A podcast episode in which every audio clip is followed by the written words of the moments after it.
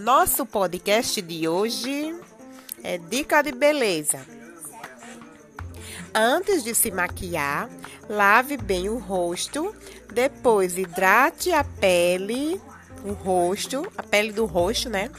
Em seguida, passe a base e o corretivo. Por último, a sombra e o batom.